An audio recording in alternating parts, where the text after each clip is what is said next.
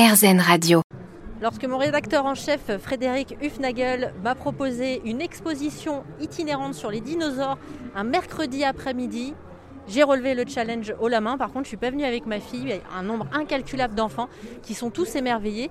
La particularité de cette expo, c'est qu'elle va pouvoir aussi venir à votre rencontre parce qu'elle se déplace de ville en ville avec ces dinosaures qui sont hallucinants parce qu'on retrouve la taille effectivement qu'ils devaient faire et puis on entend les bruits au loin. Je suis avec Roger.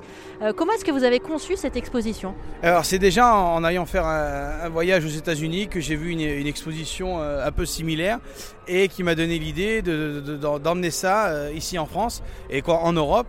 Et car comme tous les enfants, moi-même j'étais fan de dinosaures, j'étais fan du film de Jurassic Park et euh, on s'est rendu compte que tous les enfants aiment les dinosaures et que euh, tout le monde se pose des questions sur euh, cette espèce qui a disparu, pourquoi, comment, à quoi qu'il ressemblait. Et notre exposition donne un petit peu des réponses un petit peu à cela. À quoi qu'il ressemblait, on les a presque en grandeur nature pour la plupart.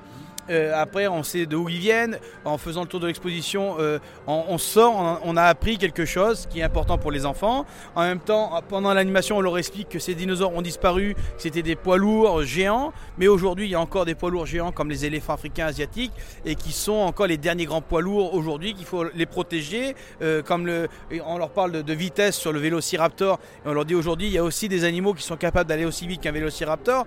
Mais il faut leur faire attention, il faut les préserver, comme l'autruche, le guépard sont des animaux qui sont capables de, courir très vite. À l'époque, c'était le vélociraptor, maintenant c'est eux.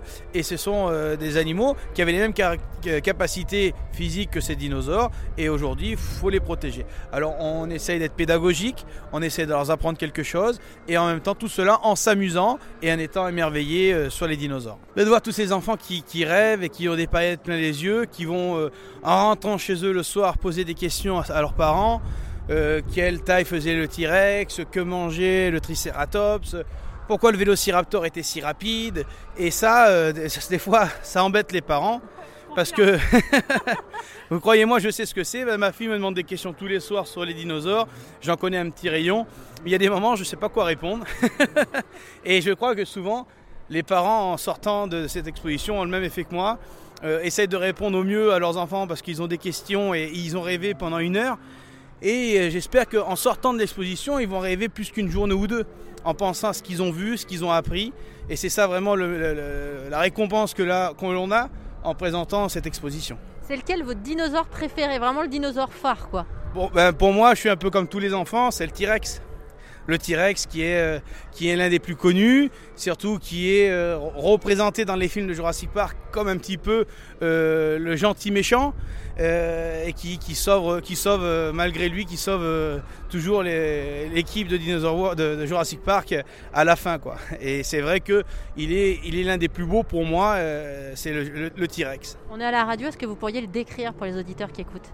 Ce T-Rex, alors ce T-Rex, il fait 15 mètres de long, il fait 8 mètres de haut. Euh, euh, c'est un dinosaure qu'avec la machinerie et tout, ce qu'il y a euh, pour faire marcher ce dinosaure, il fait à lui-même, il fait 10 tonnes. 10 tonnes. Alors croyez-moi, pour le déplacer, pour chaque emplacement, c'est quand même c'est compliqué. ce dinosaure, comme on le voit, on a vraiment l'impression, si on, reste à le fixer, on a l'impression de le voir vivant. Et surtout, ce qui est impressionnant, des fois, c'est de venir le soir, comme on, est là à, remettre toutes les choses en place pour le lendemain, le soir de se retrouver parmi tous ces dinosaures et de le regarder euh, avec ses yeux brillants et euh, cette couleur qu'il a, on se dit heureusement qu'il dort et qu'il n'est pas vivant. Était à l'exposition itinérante Dinosaur World aujourd'hui pour RZN Radio. Si vous voulez en savoir plus et regarder à quel moment elle va arriver près de chez vous, n'hésitez pas à faire un tour sur rzn.fr.